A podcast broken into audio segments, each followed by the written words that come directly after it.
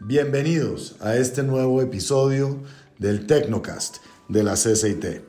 El día de hoy reunidos con un gran amigo, una persona muy cercana a esta casa, Paolo Beglio, Country Manager de Nokia Colombia. Paolo querido, bienvenido al Tecnocast. Estás, Alberto?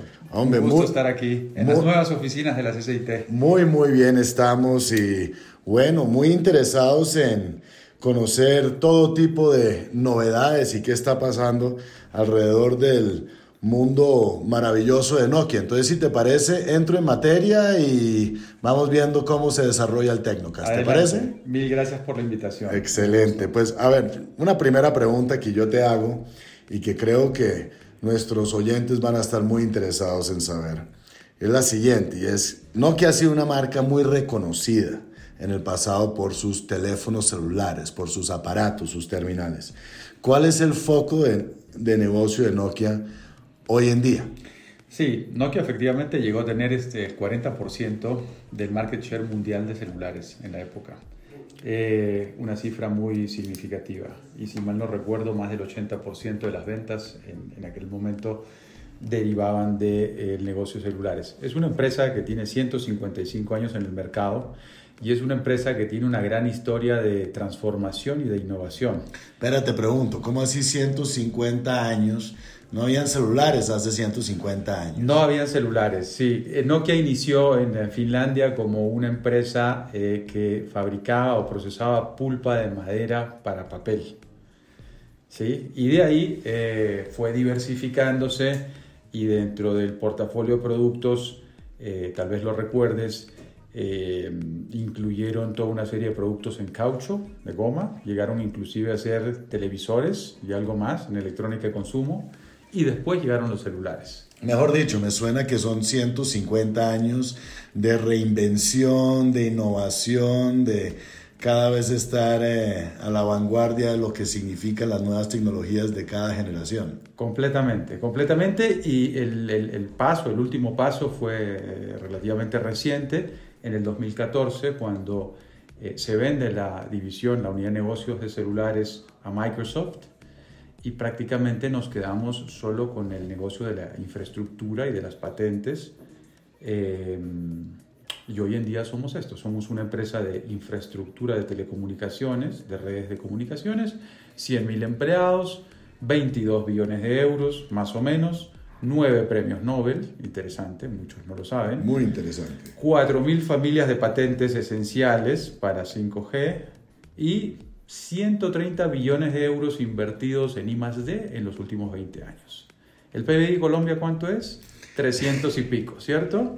Hay 130 billones invertidos en los últimos 20 años. No, pues ya poniéndolo en esos términos, claramente estamos aquí ante una empresa que lleva en su ADN la investigación, desarrollo y también ese número de patentes, una cosa impresionante. Impresionante. Y de hecho somos una, la suma de muchas empresas, porque recordarás que por allá en el 2007 era- nos llamábamos Nokia Siemens Networks. Eh, y finalmente nos hicimos de la división infraestructura telco de Siemens. Después compramos este, la infraestructura telco de Motorola. Y últimamente en el 2016 Alcatel-Lucent. Entonces somos hoy, nos llamamos Nokia, pero hemos ido creciendo y transformándonos a través también de estas adquisiciones y todos han aportado algo eh, esencial dentro de nuestra cultura, dentro de nuestro know-how, expertise y portafolio. Bueno, excelente. Pues gracias por ponernos en la misma, en la misma página y actualizarnos entonces del foco del negocio de Nokia el día de hoy. ¿Cuál es la prioridad? De pronto vamos a hablar hoy sobre 5G quizás Sí. o qué, Hablemos- qué, opinas del hablemos- tema, hablemos- Pablo querido? Hablemos de 5G, pero antes de eso se me olvidaba comentarte que 155 años de empresa y 60 en Colombia, ¿sí? 60 años en Colombia, pioneros en las conexiones de redes de datos fijas, las primeras llamadas móviles en Colombia en 2G, 3G, 4G y 5G se hicieron con Nokia, eh, así que no quería, eh, digamos, dejar de lado este dato importante de nuestra presencia en Colombia. Pues no me puedo, no me puedo imaginar lo que habrá sido para esos finlandeses llegar a nuestro país hace 60 años. Seguramente fue una experiencia llena de, de aventuras y ojalá las hayan documentado por ahí, pero suficiente el pasado. Hablemos del presente y del futuro, Pablo querido. ¿Por qué es importante 5G específicamente en América Latina y de pronto entrar un poquito de detalle, de qué impacto puede esto llegar a tener para el mercado colombiano específicamente. Sin duda, el tema de 5G es uno de los más relevantes en este momento. Bueno, todos sabemos que la pandemia ha sido bastante disruptiva en cuanto a transformación digital y tecnológica. Entonces, sabemos que las personas han trabajado desde casa y que las redes fijas han sido muy importantes, ¿sí? Pero esa transformación digital y tecnológica que se ha visto acelerada en este último año o dos años requiere también de una componente móvil importante y complementaria a lo que fue durante los, los lockdowns. Entonces 5G se convierte en un elemento muy relevante para la aceleración y la continuidad de este, de este movimiento y de esta ola disruptiva. Vemos oportunidades eh, de muy corto plazo en ciertos países de la región, especialmente en el ámbito de empresas y, negocios. Y además, después de que ya iniciaron los despliegues de 5G en Corea y en Estados Unidos, en el 2020 ya, ¿sí? los tiempos están maduros para que esta tecnología se despliegue en, en la región. Y de hecho, la tarea que tienen aquí, obviamente, los operadores y, que han venido trabajando activamente en esto es la de preparar las redes para, para la llegada de 5G. Los reguladores evidentemente tienen que trabajar en, preparar el marco regulatorio y, legal. Y este, la particularidad de esta tecnología es que, a diferencia de 4G, ha sido concebida para atender una gran variedad de casos de uso que abarcan tanto al consumidor como a las empresas. Yo diría que es, por decir un eslogan... ¿Empresas de algún sector en particular o a qué te refieres en ese sentido? Cuando hablo de empresas, eh, en Colombia el potencial lo vemos principalmente en manufactura y la parte de comercio. La parte de servicios este, públicos y de gobierno también es muy importante a nivel del impacto que 5G tendrá en este sector. Pero digamos, manufactura, comenzando con el primero, eh, es eh, uno de los mayores aportantes al PBI colombiano. Y en ah, todo contexto donde hay un proceso productivo, lo que hacemos normalmente es, queremos medir, ¿cierto? Los procesos, la telemetría, qué ocurre en el proceso productivo. Y queremos medir siempre más. Y entonces esa cantidad de datos es cada vez más grande. Hay que analizarlos muy rápido y hay que tomar acciones sobre esos datos. Entonces, ese ciclo ¿sí? de telemetría, de tomar las medidas, analizarlas a través de procesos y aplicaciones analíticas para poder controlar el proceso productivo y tomar acción, requiere de tiempos muy breves, de latencias muy breves, y el 5G está preparado como tecnología para eh, resolver este, esta necesidad o este problema. Entonces diría que manufactura es una de las principales eh, sectores. Antes de seguir con otros, si me permites saber si he entendido correctamente, Pablo. ¿Podría uno pensar entonces que el sector de manufactura colombiano tiene la posibilidad de ser más eficiente y por ende más productivo en el momento que existan redes comerciales 5G en el país? Absolutamente.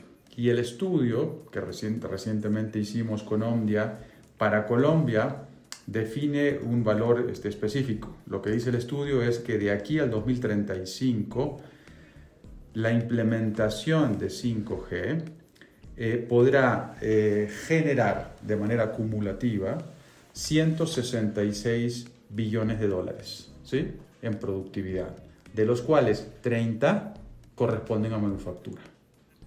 Impresionante. Impresionante. El 20% corresponde a este sector. Muy bien. ¿Algún otro sector que vale la pena mencionar, así de la misma relevancia de manufactura? Sí, aparte de manufactura, importante gobierno. Cuando uno dice gobierno, eh, tiene que pensar en todos los servicios que el gobierno ofrece. Dentro de estos están, por ejemplo, salud y educación. Entonces, cuando comenzamos a hablar de salud y educación y del tamaño que el sector público abarca en estos dos, eh, eh, vamos a decir, subsectores, eh, se entiende por qué 5G es tan relevante para este sector. sabemos que el tema de telemedicina, por hacer un ejemplo, y digamos, educación a través de experiencias inmersivas, remotas, serán cada vez más relevantes y, estos son ejemplos de casos de uso que irán directamente a beneficiar el sector gobierno y después tenemos comercio. Comercio, en el PBI colombiano, el sector comercio, retail, es el que más aporta, y se entiende, todos consumimos este 50 millones de colombianos.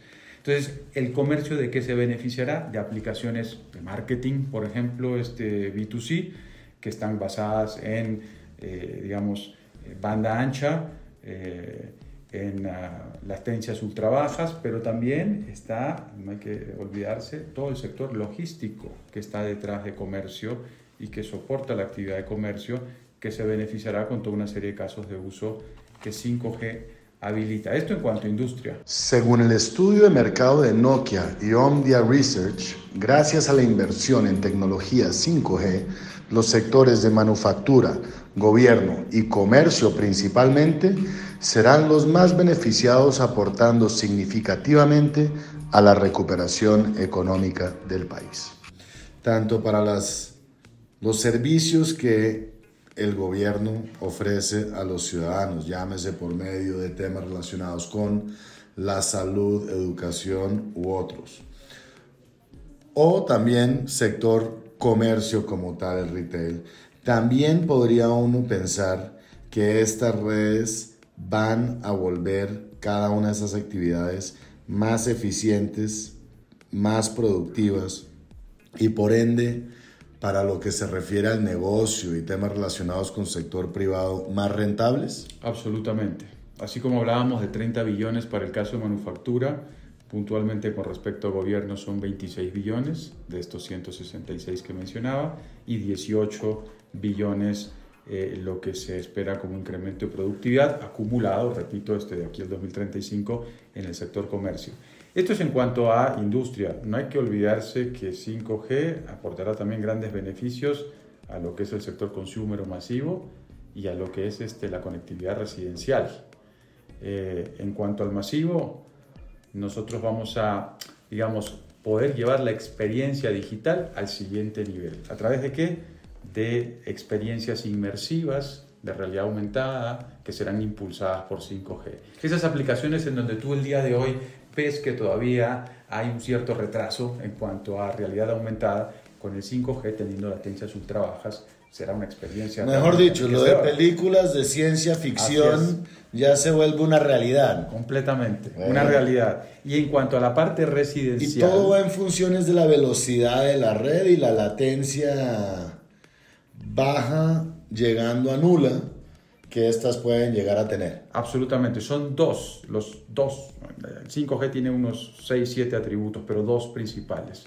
Lo que es la banda ultra ancha, que permite este, videos, por ejemplo, de muy buena calidad, ¿sí? y la latencia ultra baja.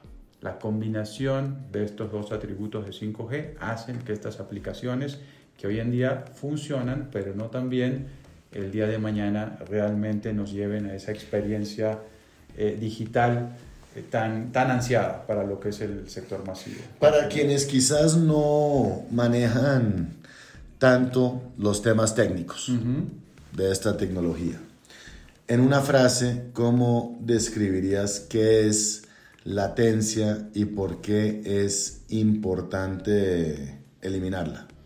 La latencia es importante porque em, define la rapidez con la, del tiempo de respuesta de la red. Para hacer un ejemplo concreto, pensemos en un auto manejado de manera autónoma y remota. Este auto tiene que cumplir con ciertas indicaciones en cuanto a, vamos a poner un ejemplo, frenado, acelerado, este, voltear a la derecha, voltear a la izquierda. Claramente el frenado es algo importante. es ¿no? algo importante. es importante que estas cosas ocurran en milisegundos para que realmente puedan implementarse. 5G, dentro de su especificación técnica, su definición tecnológica, permite que esos tiempos de respuesta sean del orden de 1 o 2 milisegundos. Ese es el concepto de latencia y es realmente a lo que se le define rapidez.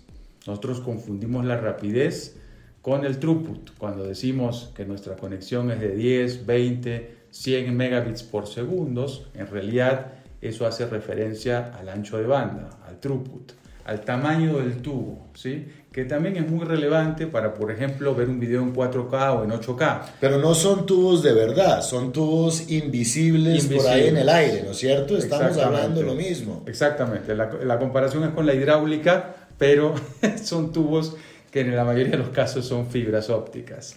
Y en este caso de 5G en particular, hablamos de una interfaz de aire, ¿sí? de frecuencia, de espectro.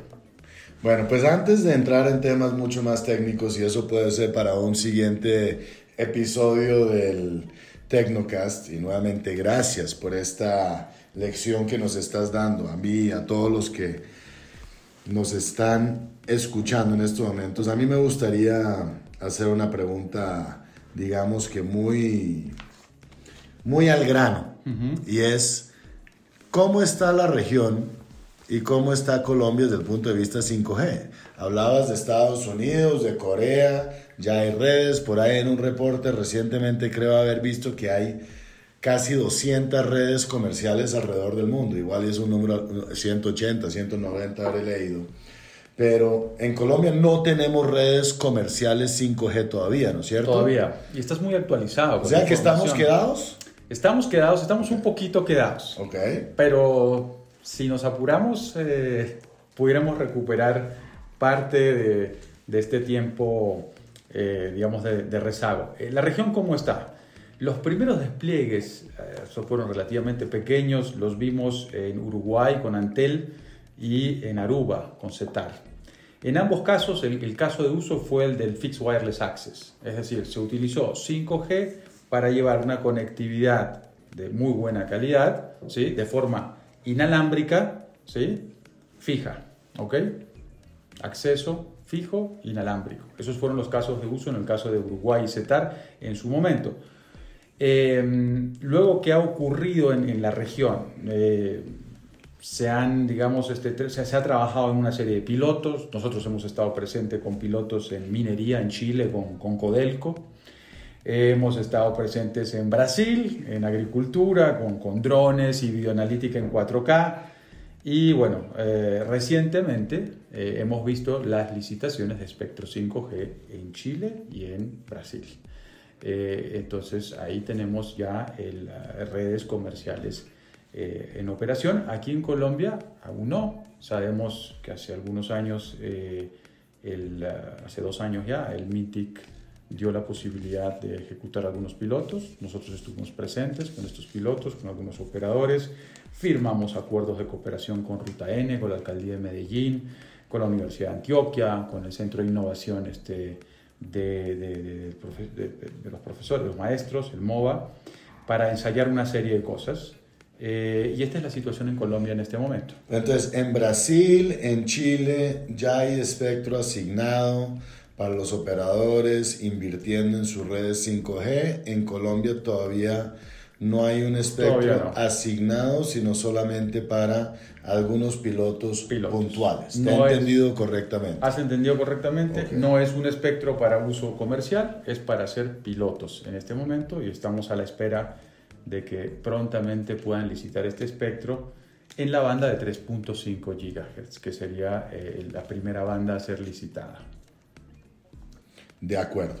Entonces, yo lo que he entendido, si puedo, si me permites parafrasear un poco, son tecnologías existentes, disponibles en el mercado, que Nokia ya tiene a disposición de clientes alrededor del mundo y en unos países específicos de la región, pero que desafortunadamente Colombia está un poco quedada, pero hay una intención muy real por parte de la corporación que tú representas para que rápidamente podamos eh, recuperar el tiempo perdido, ¿por qué no llamarlo así? Y que los colombianos también tengamos posibilidad en un corto plazo de disfrutar los beneficios de las redes comerciales operando la tecnología de 5G en nuestro país. Absolutamente, nosotros estamos listos. Tú hablabas de 200 redes comerciales aproximadamente a nivel mundial, el dato es correcto, estás este, muy al día. En el caso nuestro tenemos 215 referencias, ¿sí? O deals, digamos acuerdos cerrados, de los cuales en este momento 75 de estas redes, de estas 200 redes, en el caso, para el caso de Nokia, 75 están operativas. Muy bien, Son ahora, ¿cómo, ¿cómo nos preparamos para la llegada de 5G? Mejor dicho, ¿qué hace falta? Ya mencionaste, pues que claramente se requiere el tema de, del espectro, en la banda de 3.5, creo que mencionaste. Sí. ¿Cuáles son las recomendaciones de un líder global en la industria como es Nokia?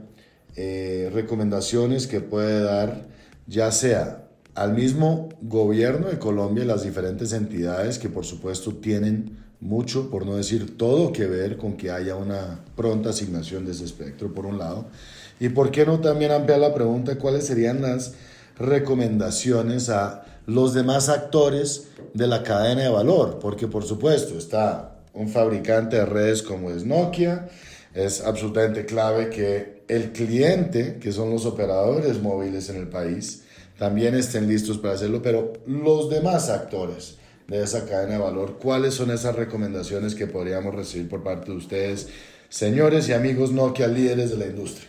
Me encanta que lo preguntes así porque efectivamente es un esfuerzo de equipo. Somos muchos los actores que tenemos que intervenir para poder hacer de esta tecnología un éxito y hay que encontrar formas de colaborar, ¿eh? como bien lo mencionabas tú, entre todos los actores, gobiernos, reguladores, verticales, operadores y nosotros, proveedores de infraestructura. ¿Para poder qué? Para poder crear valor más allá de la conectividad. Entonces necesitamos apuntarle a nuevos modelos de negocio, y a liderar la creación de ecosistemas, tanto B2B para el sector industria como en el B2C. Recomendaciones a nivel eh, general. Si pensamos en cuanto a infraestructura, cómo preparamos esta infraestructura, eh, los operadores vienen ya haciéndolo, es robustecer la capacidad y la cobertura de las redes 4G. Han habido inversiones muy importantes en los últimos dos años la, red 4G es la base ¿sí? sobre la cual construyes la siguiente capa de tecnología. Entonces es clave que sea una capa muy robusta. Densificar los despliegues de fibra, porque al final, si bien nosotros comunicamos con una antena, como comúnmente se le llama, la señal termina en una fibra, ¿sí?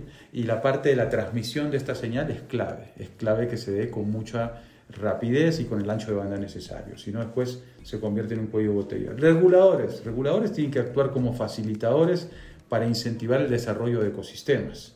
Y pensemos también en los nativos digitales, que tienen que hacer parte del ecosistema, no solo como consumidores, que evidentemente lo son de, de forma nativa, sino creando y construyendo una economía digital, ¿sí?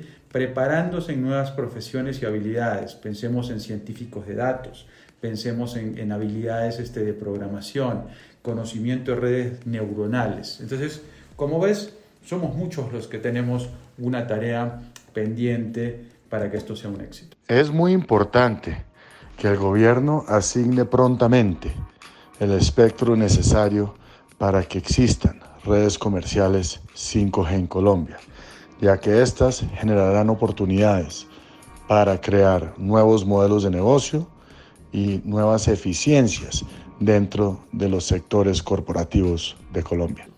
¿Puedo hacer una última pregunta, Paolo querido? Adelante, por favor. Después de 5G, ¿qué viene? ¿Qué viene? ¿Qué viene ¿Ya se sabe o no se sabe? ¿O ahí se acaba?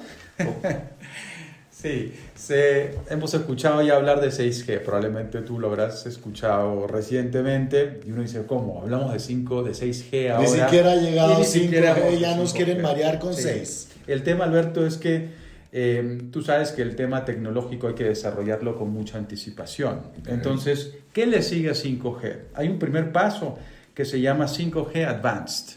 Son especificaciones más avanzadas que traerán funcionalidades mejoradas de lo que es el, digamos, la primera especificación de 5G. Por ejemplo, ayudará a que la cobertura de las redes 5G sea mayor. ¿sí? ¿Y eso ya está inventado o eso ya está, inventándose? No, las especificaciones están ya, ya dadas este, y veremos las primeras implementaciones, los primeros upgrades a 5G Advanced en, los próximos años. Eh, y 5G Advanced será el trampolín hacia 6G.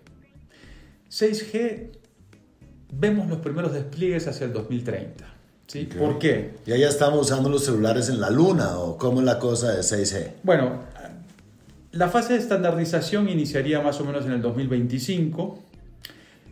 Esperamos en el 2028 contar con unas primeras especificaciones acerca de esta tecnología y en el 2030 ver los primeros lanzamientos comerciales.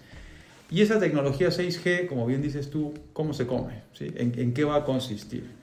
Lo que estamos viendo ahorita es que será una tecnología que será capaz de conectar a diferentes mundos.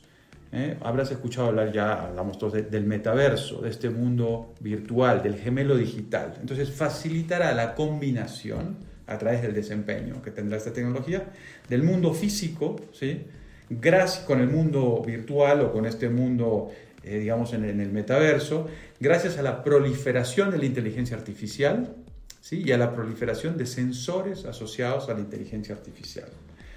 Em, otra cosa que vemos es que el tema de videos holográficos, por ejemplo, se va a usar de forma muy, muy intensiva y todo esto requiere de, especificaciones y de desempeños eh, superiores a los que conocemos hoy. Bueno, claramente de aquí a que lleguen redes 6G al país vamos a tener que hacer no otros episodios, pero todas unas series de Tecnocast aquí con los amigos de Nokia. Realmente estoy muy agradecido contigo, Paolo, por el tiempo que nos has dedicado el día de hoy. Eh, una, una frase célebre que me queda de esta charla es que estamos totalmente de acuerdo desde la CCIT que los reguladores tienen que ser facilitadores del ecosistema y de ahí nos enorgullece muchísimo de la Cámara Colombiana Informática y Telecomunicaciones mantener unos contactos muy continuos, constantes, una buena colaboración con los reguladores de mercado y todos los demás hacedores de política pública, por supuesto, para que precisamente como representantes sectoriales podamos asegurar que Colombia también vaya en el camino de las mejores prácticas internacionales y, por qué no decirlo, de los estándares tecnológicos internacionales que una empresa tan importante como Nokia está colaborando para construir. Muy, muy agradecidos contigo. Gracias por el tiempo que nos has dedicado. Gracias por eh, ser tan generoso con la información y las explicaciones para que todos nuestros oyentes del Tecnocast y yo por supuesto podamos después del video de ser un poquito más conocedores sobre temas tecnológicos relacionados con la quinta generación de telecomunicaciones móviles. Muchas gracias a ti Alberto, estamos a la orden como siempre y vuelvo a repetirlo, nosotros estamos listos.